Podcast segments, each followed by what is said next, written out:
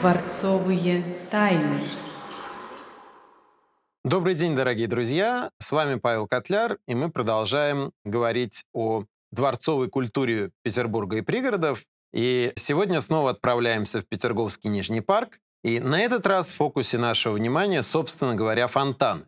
Это двоякое чувство у меня вызывает. Это необходимость говорить именно о фонтанах, потому что кажется, что это слишком банально, что это все знают. И иногда хочется, наоборот, говорить о тех местах, которые намного менее известны, потому что Петергоф находится в определенной ловушке собственного фонтанного образа. То есть Петергоф сводит, собственно, к фонтанам, ну и есть такая шутка, что петербуржец бывает на фонтанах лишь в двух случаях. В детстве его туда приводят родители, а затем во взрослом возрасте он туда возит каких-то родственников или гостей, которые приехали в Петербург, потому что это очень туристическое место.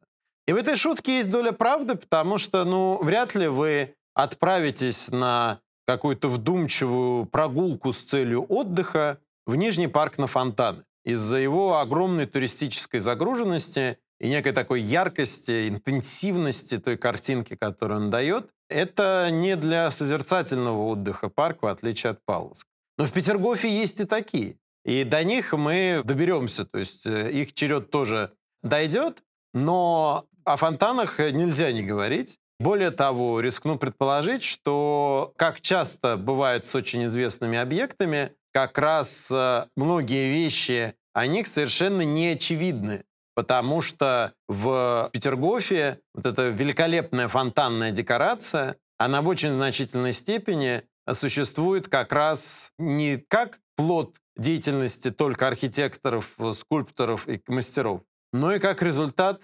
выдающихся инженерных решений. И, собственно говоря, с Петром Великим они связаны напрямую.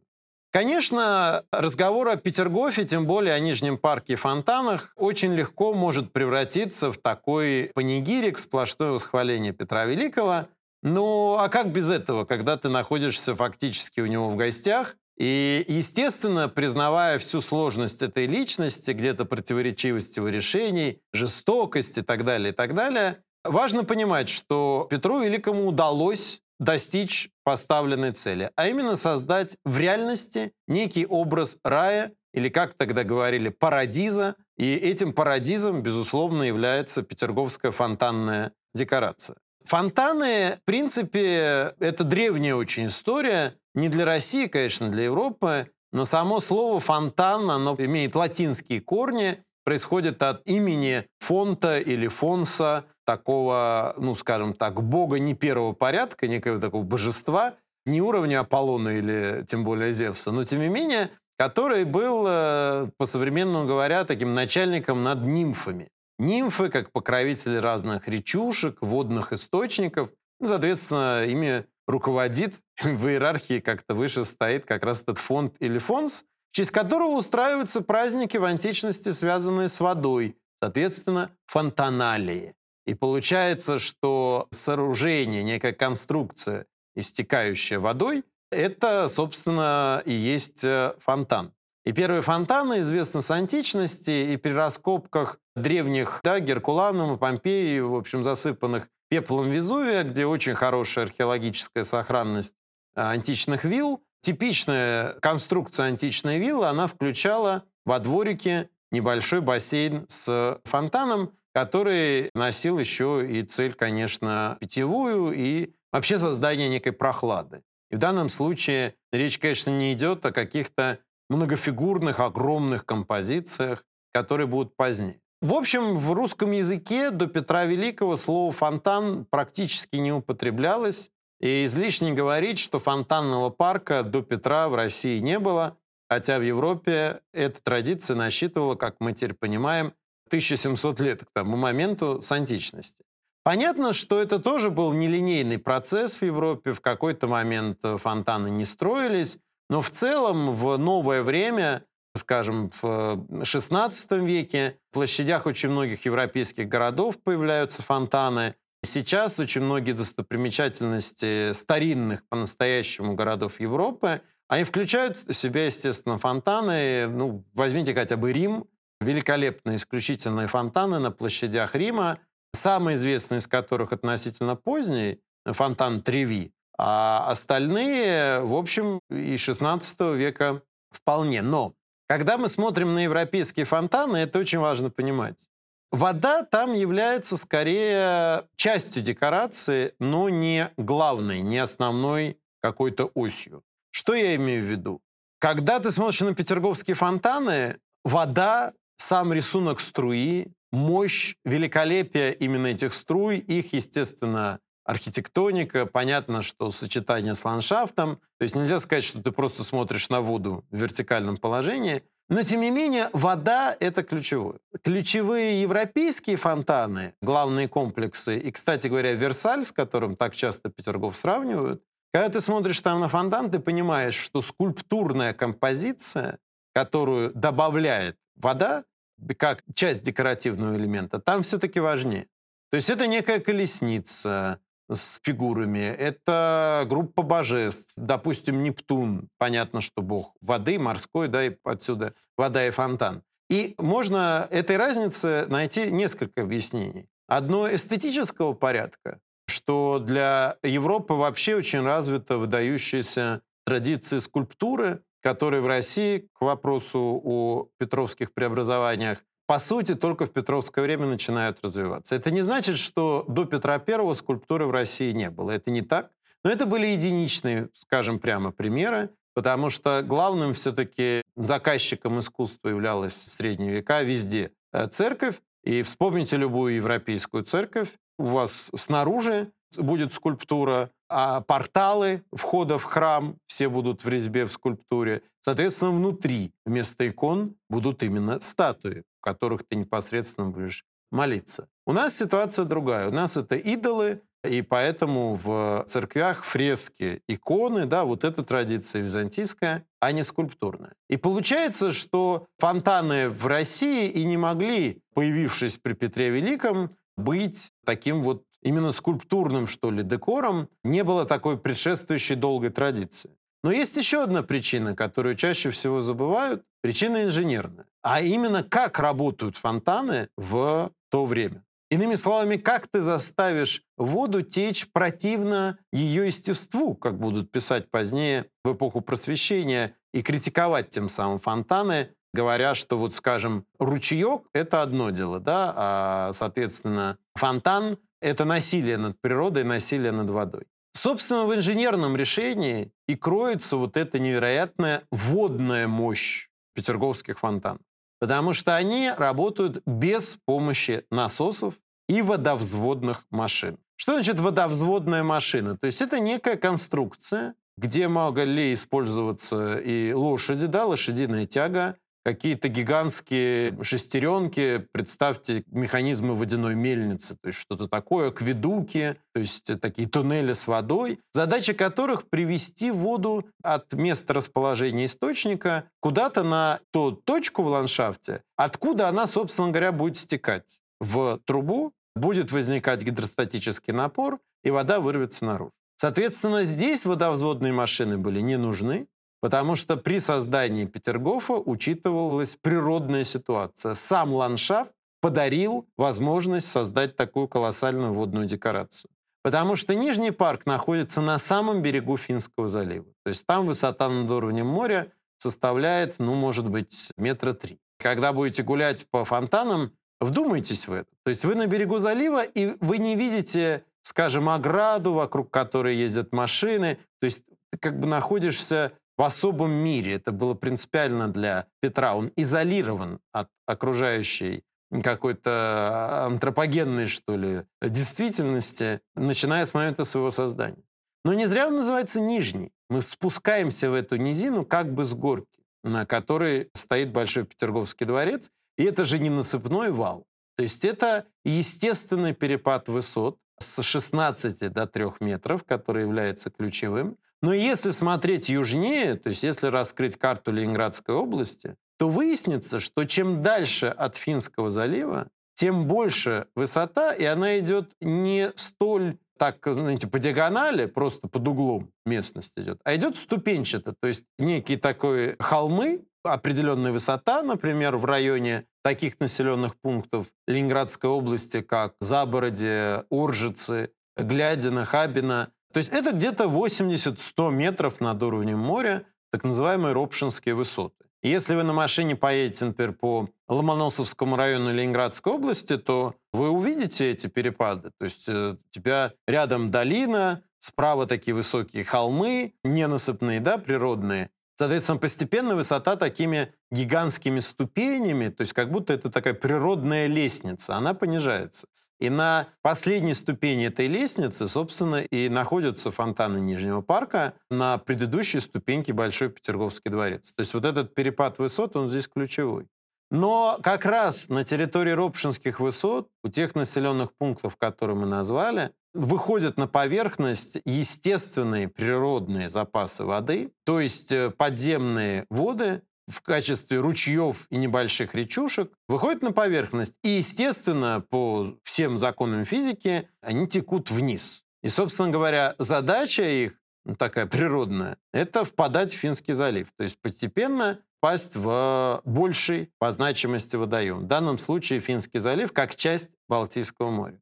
Но постепенно эта высота понижается, и, соответственно, если размышлять об устройстве фонтанов, то можно использовать эту природную ситуацию в свою пользу. Если объединить усилия этих естественных водных потоков, то есть ручейков и речек, прорыть соответствующий канал, куда вода бы это впадала, и создать систему прудов, водохранилищ, в которых она бы отстаивалась, соответственно, накапливалась, да, пруды-накопители здесь тоже важны, то тогда вода сама будет постепенно течь природным путем с более высокого места на более низкое. И это, в общем, логично. Но мы в конце, я сейчас говорю максимально грубо, и надеюсь, технари меня простят, но вы в конце подставите трубы. И получается, что опять огрубляя по закону сообщающихся сосудов, хотя это грубо, потому что сообщающиеся сосуды — это замкнутая система, а здесь она разомкнутая,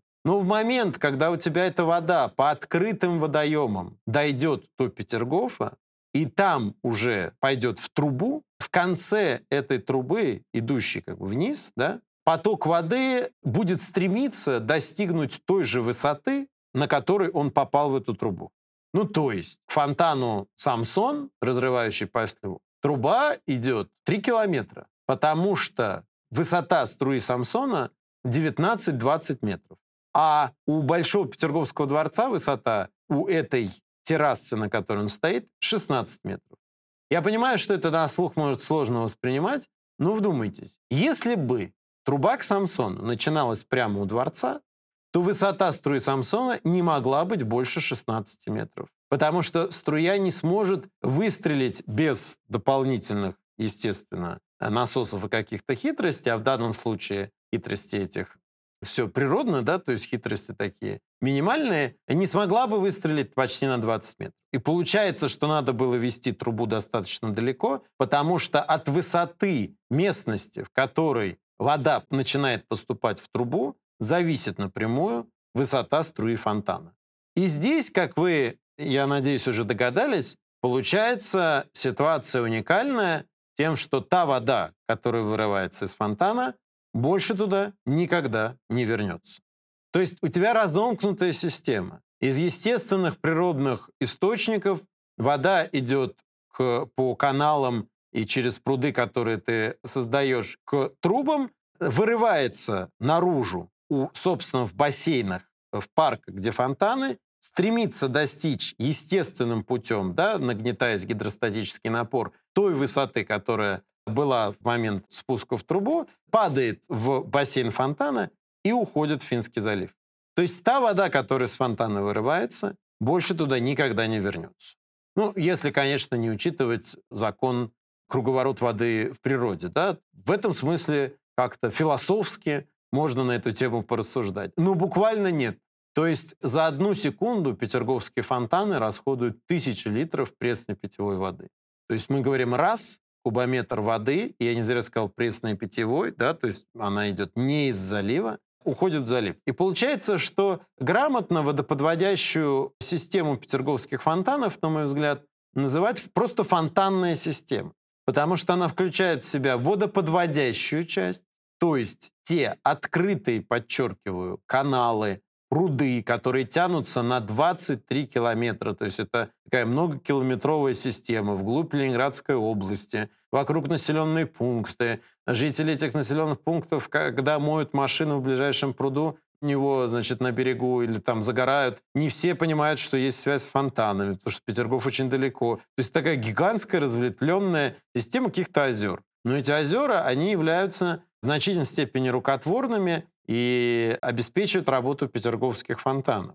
И получается, что эта фонтанная именно декорация, которая так впечатляет всех визуально, то есть насколько это красиво, великолепно и чудесно по эстетике, имеет в своей основе уникальное инженерное решение. Это не значит, что так фонтаны нигде больше не работают. Естественно, про перепад высот и про вот эту систему Петр Великий и его команда по созданию Петергофа, они прочитали, конечно, в книжках, и в Европе есть примеры тоже работы без помощи насосов. Другое дело, что это довольно локальные примеры, где нет такого масштаба. Потому что в этом смысле фонтанная система действительно памятник мирового наследия сама по себе, потому что с инженерной гидротехнической точки зрения это выдающийся комплекс сооружений 18-19 века, который до сих пор обеспечивает бесперебойную работу фонтанов. Именно поэтому петерговские фонтаны работают каждый день там, с 11 до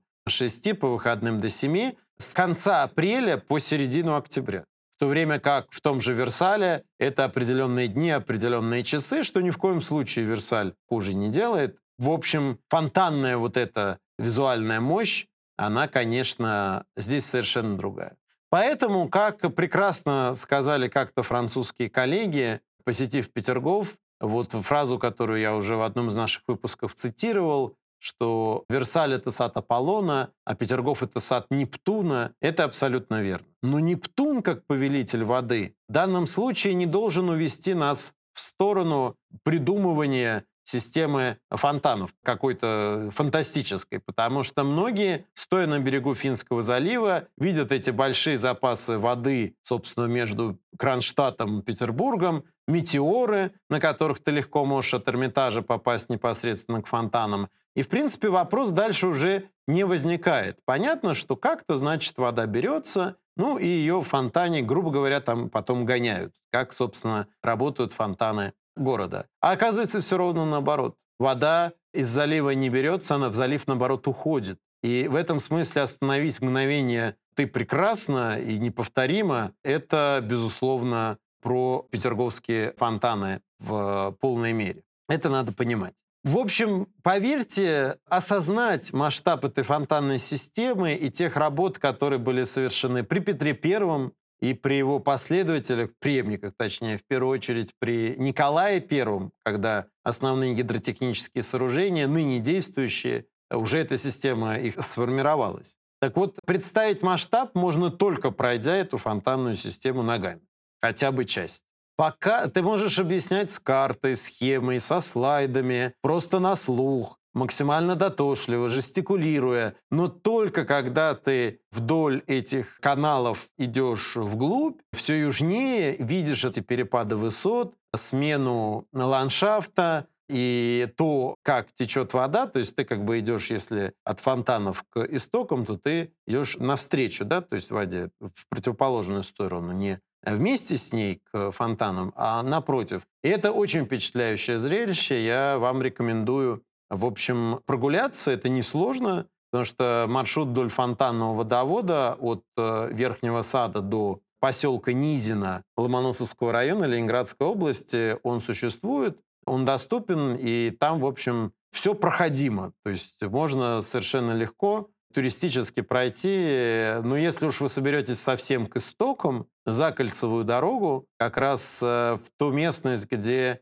Петр Великий, обследуя эту территорию, обнаружил эти ручьи, то там, конечно, нужен, нужны сапоги, нужен э, сопровождающий. Другое дело, что визуально это не впечатлит никак, если только на контрасте. То есть ты в глубоком-глубоком лесу, стоишь у какого-то, в принципе, совсем непрезентабельного ручейка, если отбросить, конечно, эстетику лесную, в принципе, в которой есть, конечно, своя прелесть, и понимать, что вот этот ручеек, который ты можешь перешагнуть совершенно легко, он имеет связь с фонтанами, у которых сейчас 30 тысяч человек в день, проходя, фотографируются на берегу Финского залива в 23 километрах к северу. То есть масштаб совершенно исключительный. И в этом году Петерговская фонтанная система, как такой важный памятник, отмечает свое 300-летие, потому что в августе 1721 года Петр Великий включает фонтаны впервые. То есть Петергоф строился не сразу как фонтанный парк, и мы говорили в предыдущих выпусках о разных дворцах Нижнего парка.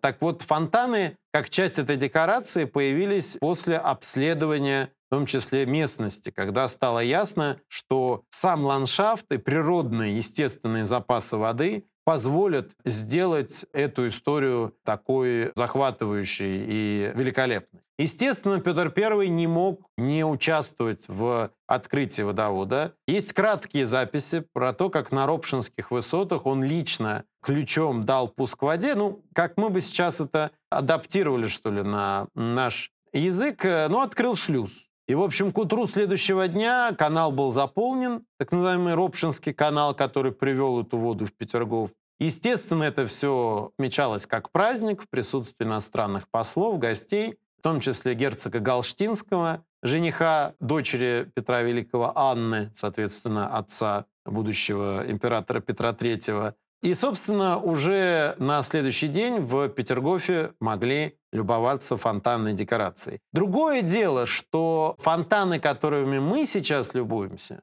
они, конечно, возникли не сразу далеко. И хотя так или иначе каждый из них связан со временем Петра, либо это задумка Петра Великого, либо при Петре это было деревянным, потом сделали каменным, ну и так далее, и так далее. Все-таки, например, тот же самый фонтан Самсон Петр I не видел. Это уже более позднее время. Чуть более позднее, но тем не менее. То есть при Петре из тех фонтанов, которые сохранили именно облик Петровский, надо выделить фонтаны Адам и Ева, и это логично, потому что это аллегория Петра Великого и Екатерины I как прародителей, что ли, Российской империи. Не случайно у Петра Великого тогда уже был официальный титул «Отец Отечества». И, собственно, это фонтан «Пирамида», самый многоводный и мощный фонтан Нижнего парка, который за секунду расходует 150 литров воды. И в следующий раз, глядя на эту мощную пирамиду из 505, точнее даже, трубочек, вырывается вода и образует такую многоступенчатую водную массу. Вспомните, что этот обелиск, а задуман он был как водный обелиск памяти всем погибшим в Северной войне со Швецией, во-первых, видел Петр Великий, то есть это фонтан того времени, и он ясно себе представлял, как он выглядит, и это мемориальное, очень важное для него место. А во-вторых, это водное великолепие тоже существует без помощи насосов и каких-то хитростей. Только от э, угла наклона трубочки, от ее диаметра, от, возможно, какой-то нарезки, грубо говоря, внутри. То есть она может быть с внутренней стороны не до конца гладкая. Вот эти простые достаточно ходы позволяют создавать уникальный водный фонтанный ансамбль, который своим инженерным решением также обязан Петру Великому. Так что до встречи на аллеях Петерговского Нижнего парка, любуясь петерговскими фонтанами, уже зная, как они работают. С вами был Павел Котляр. До новых встреч. Берегите себя.